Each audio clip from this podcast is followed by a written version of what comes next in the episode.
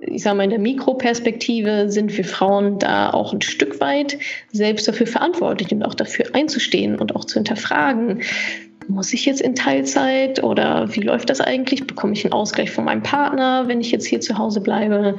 Das sind alles so Themen, die wir natürlich selber auch auf unsere ganz persönliche, individuelle Agenda holen müssen.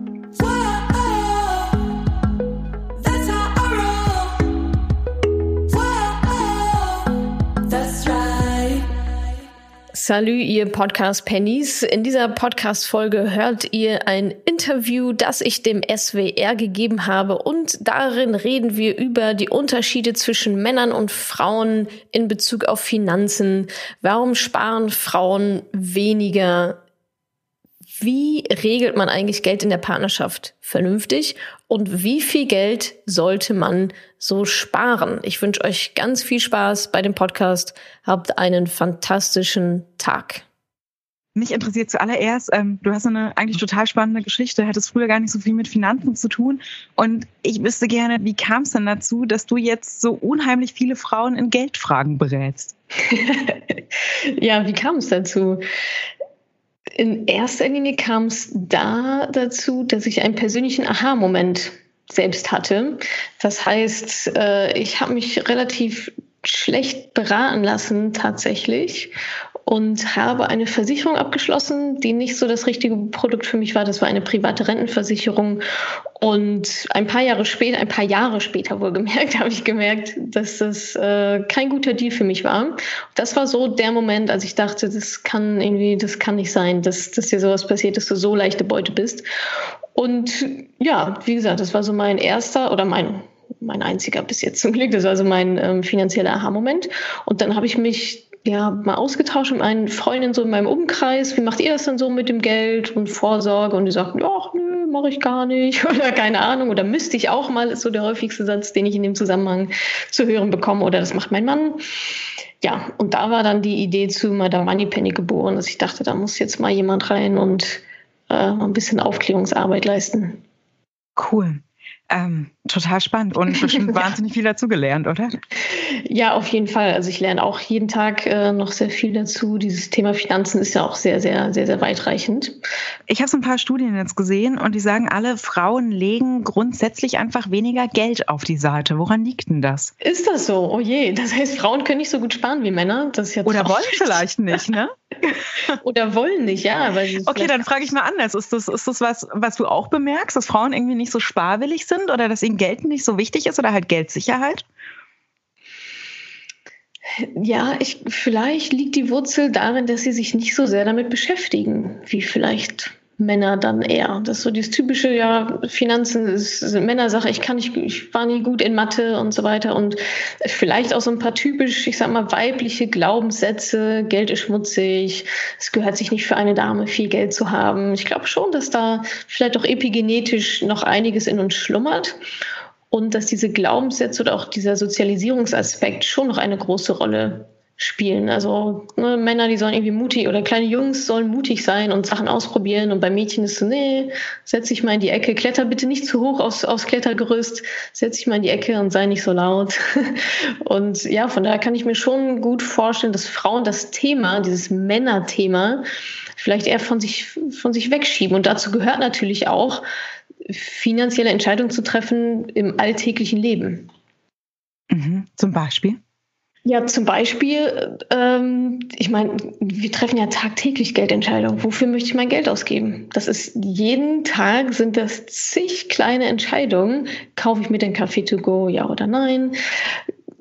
Handyvertrag, Miete, klar, manche sind ein bisschen größer als andere, Benzin, Urlaube, das sind ja alles Finanzentscheidungen. Und wenn man sich darüber nicht bewusst ist, dass man da vielleicht auch eine Entscheidungsmacht besitzt, sondern sich immer verleiten lässt von, vom H&M-Newsletter und von der netten Bäckerei-Fachverkäuferin, die immer so leckere Franzbrötchen hat, dann kann ich mir schon vor, oder dann ist es einfach so, dass uns das Geld so ein bisschen ja durch, durch die Finger rinnt. Das heißt, Disziplin ist schon auch echt ein Thema beim Sparen für dich. Disziplin ist, glaube ich, der zweite Schritt, wenn man, wenn es Disziplin braucht. Ich glaube, der erste Schritt ist Achtsamkeit Also sich wirklich zu überlegen und aktiv zu entscheiden, wofür geht mein Geld drauf und möchte ich das.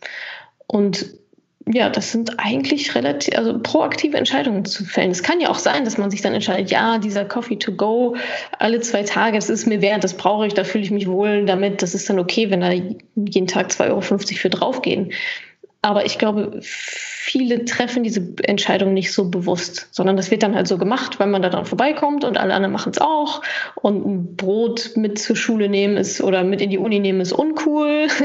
Und selbstgemachtes Essen am nächsten Tag mit in die Arbeit zu nehmen ist irgendwie auch nicht so cool. Also das hat auch sehr viel mit Außenwahrnehmung zu tun, denke ich. Vielleicht ist das bei Frauen, also definitiv denke ich, dass das bei Frauen nochmal ein bisschen vielleicht ein intensiveres Thema ist. So wie werde ich wahrgenommen? Was denken andere über mich? Vielleicht so ein bisschen Status aufrecht zu erhalten. Mhm. Das klingt super einleuchtend. Wir haben jetzt so über Geld sparen gesprochen, in dem Sinne, dass man es nicht ausgibt. Was mache ich denn, wenn ich sage, ich habe jetzt mal nicht so die Riesensumme auf der Seite, sondern vielleicht ein paar hundert Euro oder meinetwegen auch wenige tausend. Die großen Sprünge sind da ja nicht drin. Ins Kissen einnähen will ich es aber auch nicht. Was mache ich denn am besten mit meinem Geld? Am besten, also erstmal Notgroschen ansparen ist so der, der allererste Schritt, bevor man an irgendetwas anderes denkt. Erstmal Notgroschen für Notfälle, Auto geht kaputt, Waschmaschine geht kaputt. Der sollte schon so drei Monatsgehälter umfassen und der kommt einfach aufs Tagesgeldkonto, wo quasi nichts damit passieren kann, wo ich auch nicht jederzeit ran kann. das ist auch ein schöner Nebeneffekt von so einem Spar-Tagesgeldkonto. Ja, und wenn dann der Notgroschen gefüllt ist und ich, ähm, ich sag mal, noch ein bisschen Geld dann gespart habe, um Vermögensaufbau zu treiben, ist das nämlich dann genau der nächste Schritt, Vermögensaufbau zu betreiben. Beispielsweise mit Aktien, ETFs, an der Börse. Und da geht es tatsächlich ab 25 Euro los. Das, äh, ab 25 Euro kann man in Aktien investieren. Die meisten denken immer, man bräuchte dafür 3000 Euro oder so, oder erstmal ein Batzen Geld, den vorher anzusparen, ist tatsächlich nicht notwendig. Also 25 Euro pro Monat geht's los, mal ein bisschen ausprobieren, reinkommen in das Thema und ja, Vermögensaufbau zu betreiben. Hätte ich auch gedacht, brauche ich wirklich viel Geld, um sowas zu machen. Aber jetzt sag mal, ist es nicht unglaublich risikoreich? Ich weiß überhaupt nicht, was mit dem Unternehmen passiert, an dem ich Anteile mhm. kaufe mhm. und solche Sachen. Also man kann sehr risikoreich investieren, definitiv. Man kann aber auch mit moderatem Risiko investieren. Das ist auch sehr persönlich. Also wie hoch ist meine persönliche Risikobereitschaft eigentlich? Das hängt mit so Dingen zusammen wie, habe ich Kinder oder nicht? Wie sicher ist mein Job? Natürlich ist es was anderes, wenn ich äh, verbeamtet bin und mein Einkommen relativ sicher ist oder wenn ich mich gerade selbstständig gemacht habe und ich weiß, wann der nächste Auftrag reinkommt. Das heißt, ich kann einfach weniger Geld investieren und auch weniger Risiko halt einfach eingehen. Aber das Interessante daran ist, ist, dass das Risiko steuerbar ist. Also man kann eigentlich nicht sagen, Aktieninvestments an der Börse sind per se mega risikoreich. Natürlich ist es risikoreicher als nichts damit zu machen, es auf ein Konto zu legen. Rendite kommt ja auch nur mal von Risiko, aber man kann das schon sehr genau steuern, wie viel Risiko man da eingehen möchte. Und das Risiko lässt sich durch gewisse Maßnahmen eigentlich total Menschenverstandsmaßnahmen auch sehr gut reduzieren, indem man nämlich sagt, ich kaufe eben nicht nur die Aktie von einem Unternehmen, sondern von ganz vielen Hunderten oder auch Tausenden weltweit. Das heißt, wenn da mal ein Unternehmen irgendwie die Bi gemacht oder dem es mal nicht so gut geht, dann habe ich immer noch 1999, die das noch ausgleichen können. Und da sprechen wir dann irgendwann noch über Fonds, weil keiner kann ja 2000 Aktien sich händisch irgendwo zurechtsammeln. Soll man auch gar nicht machen. Doch keine Zeit dafür. Sondern da reden wir dann eben über Fonds, die ja quasi so Aktienkörbe sind. Das heißt, ich kaufe mir einen Anteil von diesem Korb, wo ganz viele Aktien drin sind und kann dementsprechend einfach sehr, sehr breit diversifiziert investieren. Und Zeit, Zeiträume spielen natürlich auch noch eine große Rolle. Also je länger der Zeithorizont ist, den ich einplane für mein Investment, dass ich da nicht rangehen muss, desto höher sind natürlich auch die Chancen, dass ich da nicht mitten in der Krise quasi ran muss, sondern dass das schön über die Zeit wächst und ich eben keinen Verlust mache. Total gut erklärt. Vielen Dank. Was würdest du denn sagen? Äh, welche Ziele sind realistisch, wenn ich Geld sparen will? Also welchen Teil meines Einkommens kann ich denn wirklich realistisch zur Seite legen? Die Hälfte, 75 Prozent, das ist ja klar ein bisschen individuell, aber was schafft man im Durchschnitt? Also so 10 Prozent des Einkommens sollte man schon zur Seite legen. Das ist natürlich recht individuell. Manche schaffen mehr, manche weniger, ist sicherlich auch ein Prozess, aber 10 Prozent des Einkommens sollte eigentlich schon drin sein, dass man die zur Seite legt und spart. Dann gibt es natürlich auch Frugalisten, die sagen, Mensch, ich spare 50 Prozent meines Einkommens. Da wird es natürlich dann sehr, sehr spannend einfach. Auch einfach in, in den Dimensionen, in denen man dann sparen und eben auch Vermögen aufbauen kann. Aber 10 Prozent sagt man, ist so eine ganz gute Daumenregel, die drin sein sollte, die so das Minimum betrifft. Mhm, cool. Jetzt habe ich noch, wir machen das ja anlässlich des Internationalen ähm, Frauentags, so ein bisschen Männer und Frauen beim Zusammenziehen. Es gibt ja schon ein bisschen Finanzunterschiede. Würdest du sagen, gemeinsames Konto, ja oder nein? Gute Frage. Also gemeinsames Konto, ja oder nein? Ich würde da das Drei-Konten-Modell mal in den Ring schmeißen als Lösungsansatz. Das funktioniert so, dass die Gehälter von beiden Parteien auf ein gemeinsames Konto erstmal eingezahlt werden. Davon werden dann alle gemeinsamen Ausgaben getätigt, eben sowas wie Miete, wenn wir es beim Thema zusammenziehen, bleiben sowas wie Miete oder auch gewisse Lebensmittel oder Rei gemeinsame Reisen, was alles für die Kinder anfällt und so weiter. Also alle gemeinsamen Ausgaben gehen davon ab. Und was dann davon übrig bleibt oder was davon gespart werden kann oder nicht ausgegeben wird, das fließt dann 50-50 auf die separaten Konten der beiden Partner dann. So hat man das eigentlich ganz gut, ganz gut organisiert, finde ich. Also erstmal wird alles gebündelt, alles wird davon bezahlt und dann wieder ausgeschüttet quasi an die, an die beiden Partner, Partnerinnen. Klingt sehr, sehr gut. Und dann hören wir ja immer, ähm, die Rente ist nicht sicher, man darf sich auf den Starter nicht verlassen. Was würdest du sagen, ist gerade die beste Rentenabsicherung momentan für Frauen? Vielleicht die, die nur in Teilzeit arbeiten oder so. Und dann auch wieder unter dem Aspekt, dass man jetzt nicht so das Rieseneinkommen hat. Genau, also ich denke, die beste Rentenabsicherung ist ein Mischmodell, gesetzliche Rente, da sind wir die meisten von uns wahrscheinlich verdonnert, da einzuzahlen. Ansonsten noch eine private Rentenversicherung ist wahrscheinlich auch keine schlechte Idee. Da natürlich Augen auf bei der Produktwahl, dass man sich da vernünftig beraten lässt und zwar von einem Honorarberater und nicht von einem Provisionsberater, bitte. Also darauf. Wo ist der Unterschied? Äh, ein Auge halten. Genau, der Unterschied zwischen Honorarberatung und Provisionsberatung ist der, dass Honorarberater, also es liegt im Vergütungsmodell quasi. Also den Honorarberater, den bezahle ich vorab, also der schreibt mir ein Angebot, dem sage ich, ich brauche eine private Rentenversicherung, suchen Sie mir bitte was raus. Dann sagt er, gut, kostet 350 Euro. Dann sage ich, alles klar, wird gemacht, kann ich zahlen, bitteschön. Und dann sucht er mir einfach was raus. Und dem ist aber egal, was ich das für eine Versicherung irgendwie da jetzt abschließe oder auch nicht. Und der, Hono, der ähm, Provisionsberater, eigentlich müsste es Verkäufer oder Makler heißen, die verdienen daran Geld, mir Produkte zu verkaufen. Die bekommen also eine Provision von den Versicherungsunternehmen, also hintenrum dann wieder von mir, weil ich bezahle ja die Versicherungsunternehmen in meinen Beiträgen. Das heißt, da gibt es ein gewisses Interesse, bestimmte Produkte zu verkaufen. Je mehr, desto besser. Also es ist sehr plakativ gesprochen, sind nicht alle schwarze Schafe, aber diesen Interessenskonflikt sollte man im Hinterkopf haben gruselig. Wenn man sich so, also wenn du es so erklärst, dann ist es eigentlich total logisch. Okay, aber das bedeutet, wir haben jetzt ein Paket geschnürt aus gesetzlicher Rente, einer mhm. privaten Rentenversicherung. Hast du noch einen Tipp? Ja, also genau, gesetzliche Rente, private Rente, das ist mal so für die Grundabsicherung. Und wenn es dann alles darüber hinausgeht, also wir wollen ja idealerweise nicht nur 700 oder 800 Euro zum Leben haben später, sondern vielleicht 2, 2, 5, je nachdem. Und da kommt man dann wieder um einen privaten Vermögensaufbau nicht drum herum. Da sind wir wieder bei Aktien, ETFs, vielleicht auch eine Immobilie, auch als Vermögenswert. Aber da ist wieder das Schöne, dass Aktien oder speziell auch ETFs, ähm, ja, dass man die eigentlich die ganze Zeit über sehr schön besparen kann, auch schon mit geringen Beträgen. Und das sollte auf jeden Fall ein Baustein in der privaten Altersvorsorge sein, definitiv. Cool, danke. Ich merke, du hast jetzt schon inzwischen auch so eine gewisse Faszination für das Thema, ne? Ich, Woher ja, kommt die denn? Also es ist ja sautrocken und früher hat es sich auch nicht interessiert. Was ist so spannend an Finanzen? Äh, ich finde, das Spannende an Finanzen ist, dass es uns so jeden Tag betrifft. Also wir laufen durchs Leben und alles, überall spielt Geld eine Rolle. Aber wir nehmen es vielleicht gar nicht so wahr. Und ich finde aber, wenn man das Steuer in die Hand nimmt und wenn man erkennt, okay, da habe ich Gestaltungsmöglichkeiten, ich bin nicht abhängig vom Staat, ich bin nicht abhängig von meinem Arbeitgeber, ich kann mich auch selbstständig machen, dann bekommt das Thema schon echt, finde ich, eine sehr, sehr spannende Dimension, weil man auf einmal so viel Gestaltungsspielraum hat.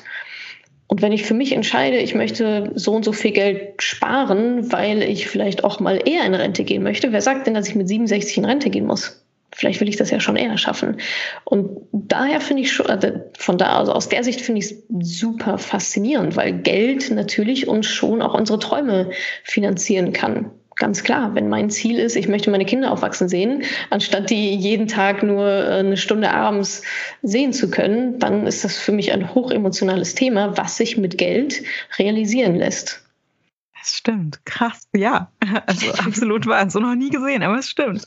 Ähm, Jetzt, du hast es schon mal so ein bisschen angedeutet, du möchtest deine Kinder aufwachsen sehen, was das gerne Frauen machen, aber ja auch Männer. Ne? Trotzdem, warum bietest du deine Inhalte explizit Frauen an? Also erstmal ist ja vieles öffentlich zugänglich, auch für Männer und die Inhalte sind jetzt auch nicht so krass unterschiedlich. Also ich meine, Aktie, eine Aktie interessiert sich ja nicht dafür, ob die jetzt ein Mann oder von der Frau gekauft wird. Aber ich spreche speziell Frauen an, Erstens, weil ich finde, dass sie es so besonders nötig haben, sich darum zu kümmern. Altersarmut ist ja ein großes Thema. Diese ganze Teilzeitfalle bis hin auch zu Verdienstmöglichkeiten, sich unter den Scheffel zu stellen, klein zu machen. Da haben wir Frauen schon andere Ansatzpunkte immer oder andere Baustellen vielleicht als, als Männer. Und ich weiß ja, wie es mir damals ging. Also ich hatte, ich habe mich nirgendwo abgeholt gefühlt. Ich habe mich nirgendwo wohlgefühlt, weder bei dem blöden Sparkassenberater noch vielleicht bei irgendwelchen anderen Blogs oder öffentlich zugänglichen Quellen, dass ich immer dachte, ja, okay, aber was heißt das denn jetzt für mich auch mit meiner mit meiner speziell weiblichen Biografie vielleicht. Und da habe ich schon gemerkt, dass es, ein, dass es einen Unterschied macht, natürlich, wie Frauen da auch angesprochen werden. Und das ist ja auch mein Anspruch quasi von Frauen für Frauen und auch in dieser Community. Also wir alle zusammen und helfen uns gegenseitig. Und deswegen habe ich gesagt, dass ich da speziell Frauen anspreche und Männer auch ich sag mal, von geschlossenen, also es gibt ja zum Beispiel diese, diese Facebook-Gruppe, wo mittlerweile auch über 30.000 Frauen drin sind, mhm. Die da auch ähm, auszuschließen. Und das ist auch ein Feedback, was ich immer wieder bekomme, dass es ganz viel wert ist, dass Frauen da auch unter sich sind. Mhm. Und dieses Mansplaining vielleicht auch so ein bisschen. Genau, dieses, dieses Mansplaining oder ich meine, das ist natürlich jetzt sehr hart links, rechts. Also es gibt ja auch Männer, die halt kein Mansplaining betreiben. Es gibt auch Frauen, die quasi Mansplaining ähm, betreiben. Aber jetzt mal so vom Grundsatz her, ist es schon ein anderes Gefühl, ob ich da unter Frauen bin oder ob da vielleicht ein Mann mit dazwischen hängt und vielleicht ist dann auch nur so ein Gefühl. Vielleicht macht er auch, die sind ja nicht böse, die wollen ja auch niemand was Böses, aber vom Gefühl ist es schon ein anderes Miteinander, untereinander sein, sich gegenseitig zu helfen, ja. Mhm. Wo du jetzt gerade angesprochen hast, du hast dich bei deinem Sparkassenberater nicht wohlgefühlt. Gerade die Sparkasse, aber auch viele andere Banken.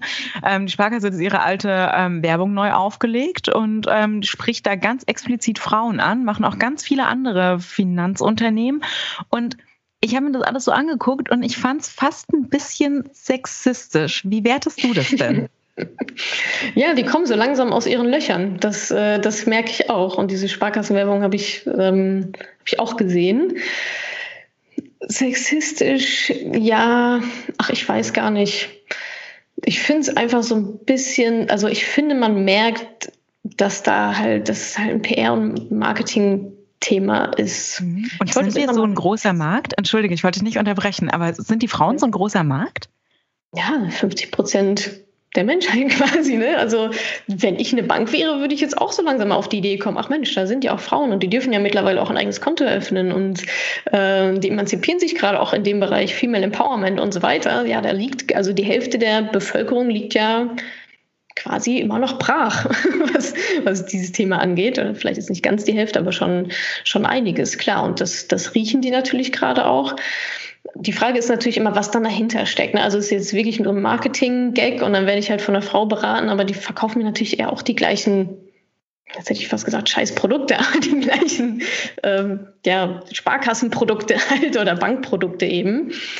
Und äh, ja, das, aber das, das, das sehe ich auch, dass die gerade, kommen natürlich auch viel auf mich zu, ähm, dass sie meine Community nutzen wollen oder quasi mich, mich als Marke buchen wollen.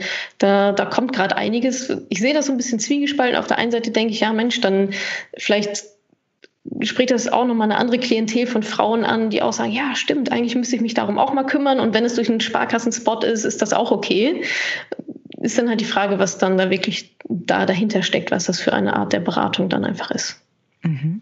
Inwieweit unterscheidet sich denn jetzt ähm, inhaltlich auch eine Bankberatung, sage ich mal, also wirklich eine ganz objektive, die an einen Mann mhm. geht oder an eine Frau? Also der Unterschied ist mir noch nicht so ganz klar. Ich glaube, die Unterschiede sind auch gar nicht so groß ehrlich gesagt. Klar, ich meine, eine typische Frauenbiografie hat natürlich mehr Lücken drin. Also Kinder kriegen, Teilzeit arbeiten und so weiter. Ähm, dann vielleicht nicht in der Lage zu sein, so viel für die Rente dann auch zu tun. Also das muss auf jeden Fall mit berücksichtigt werden. Aber das, was dann hinten rauspurzelt, welche Produkte das sind, ob, also das sind dann immer noch ETFs und immer noch Aktien und immer noch wahrscheinlich eine gewisse, ähm, irgendeine private Versicherung. Also hinten raus an den Maßnahmen ändert das erstmal nicht so viel. Die Planung würde dann ein, ein, wenig, ein wenig anders sein. Mhm. Okay. Welche Rolle spielt ähm, der Gender Pay Gap für dich da in der ganzen Geschichte? Das spielt schon eine große Rolle, klar. Also das ist natürlich auch ein Grund, warum wir eben uns um unsere Finanzen kümmern sollten und ja, um zu versuchen, der Altersarmut auch zu entkommen. Altersarmut ist ja immer noch weiblich. Und der Gender Pay Gap ist dann natürlich ein quasi Fehler im System, der dafür sorgt, dass gerade wir Frauen einfach noch ja, uns noch intensiver mit unseren Finanzen und Vorsorge beschäftigen müssen, als vielleicht auch Männer und vor allem als wir es auch aktuell dann gerade tun. Und auch da kommen wieder meine Aktien und ETFs ins Spiel. Das, das Schöne ist, der Markt ist halt kein 72 Jahre alter Mann, der halt entscheidet, wie viel Geld ich verdiene, sondern äh, der Markt ist halt der Markt. Da sind halt andere Gesetze und dem Markt ist egal, ob du äh, ein Mann bist oder eine Frau oder wie groß du bist oder dein Lebenslauf oder ob aus was einem Hause du kommst. Deswegen bin ich auch großer Fan von, von Gründertum und Unternehmertum und eigene Sachen aufbauen. Da gelten dann nämlich nicht die Gesetze von irgendjemandem, der die mal gemacht hat, sondern da gelten halt die Gesetze des Marktes. Und wenn ich da einen guten Mehrwert schaffe, dann werde ich auch gut dafür bezahlt und wenn nicht, dann halt nicht. Also es ist recht binär, die Geschichte. Und da ist dann natürlich jeder auch so ein bisschen dann selbst für sich verantwortlich. Also einmal stecken wir natürlich in diesem System, das so ist, wie es ist und Bro-Kultur und äh, Frauenquote, also welche Schlagwörter es da alles noch gibt, in der Pay Gap natürlich auch. Aber ich sage mal, in der Mikroperspektive sind wir Frauen da auch ein Stück weit selbst dafür verantwortlich und auch dafür einzustehen und auch zu hinterfragen, muss ich jetzt in Teilzeit oder wie läuft das eigentlich? Bekomme ich einen Ausgleich von meinem Partner, wenn ich jetzt hier zu Hause bleibe? Das sind alles so Themen, die wir natürlich selber auch auf unsere ganz persönliche, individuelle Agenda holen müssen. Mhm. Zum Schluss noch, welchen welche Botschaft hast du jetzt an, an Frauen, die sich vielleicht noch gar nicht mit dem Thema auseinandergesetzt haben und die da auch so ein bisschen Angst vorhaben und sagen, oh, das, das ist mir alles viel zu groß? Nee, danke. nee, danke. Na, also meine Botschaft ist einfach, ist machen. Also die Frage, die ich am häufigsten gestellt bekomme, ist, wo soll ich denn anfangen? Und die Frage ist, die Antwort darauf ist, es ist egal, fang einfach irgendwo an. fang an, Blogs zu lesen, fang an, vielleicht in Facebook-Gruppen dich auszutauschen, einfach mal so ein bisschen reinkommen in, in das Thema. Thema und jeden Tag so einen kleinen Schritt. Wir Frauen sind ja auch oft perfektionistisch und haben so den Anspruch an uns selber, ja, jetzt müssen wir das sofort alles verstehen. Nein, muss man nicht. Das ist vollkommen in Ordnung. Das ist wie bei allen Dingen, die man neu lernt. Man fängt irgendwo an, man ist nicht direkt der Profi da drin. Man muss sich gewisse Dinge dann einfach aneignen und diese ganze Industrie wird natürlich auch absichtlich sehr, sehr groß gemacht und es wird alles sehr groß dargestellt und super kompliziert. Machen Sie das bloß nicht alleine, das kriegen Sie alleine auf gar keinen Fall hin. Kommen Sie lieber zu uns und lassen Sie sich beraten und kaufen Sie unsere Produkte. Es ist ja auch sehr leicht zu durchschauen, warum da so ein Riesengerüst drumherum gebaut wird. Aber wenn man da einmal so ein bisschen hinter die Kulissen guckt und einmal so den roten Faden, egal wo, man wird dann schon weiter. Also man kommt schon von einem ins, ins nächste. Also einfach irgendwo anfangen sagen, ähm, ich habe ja, ich habe ja zum Beispiel auch ein Buch darüber geschrieben, das, glaube ich, ein sehr, sehr guter, leichter Einstieg ist in dieses ganze Finanzthema, ohne jetzt mit der Aktienkeule direkt zu kommen. Also anfangen, egal wo, und sich da reinziehen lassen und treiben lassen, mit anderen Frauen drüber sprechen. Es gibt so viele, so viele Anknüpfungspunkte. Und wenn man da was sucht, dann findet man da auch einen guten, guten Einstieg. Cool. Großartig. Voll toll erklärt. Vielen, vielen Dank. Super. Schön. Natascha, vielen, vielen Dank fürs Mitmachen und für deine Zeit und die vielen ja. Infos. Das ist wirklich toll. Und das macht einem auch wirklich Mut. Also, das ist echt. Schön. Ich bin nämlich auch so ein bisschen, ich stehe so davor und denke so, oh, wo fange ich an? Aber du hast recht, einfach irgendwo. Das nehme ich jetzt mal auch so für mich persönlich genau. mit. Danke. Es ist egal wo. cool. Danke, dass du diese Podcast-Folge angehört hast. Wenn dir mein Podcast gefällt, abonniere ihn doch einfach mal direkt, damit du keine neuen Folgen mehr verpasst. Und hinterlasse auch super, super gerne eine Bewertung. Das würde mir wirklich sehr viel bedeuten. Also fix abonnieren, gerne direkt bewerten. Vielen, vielen Dank und bis zur nächsten Folge.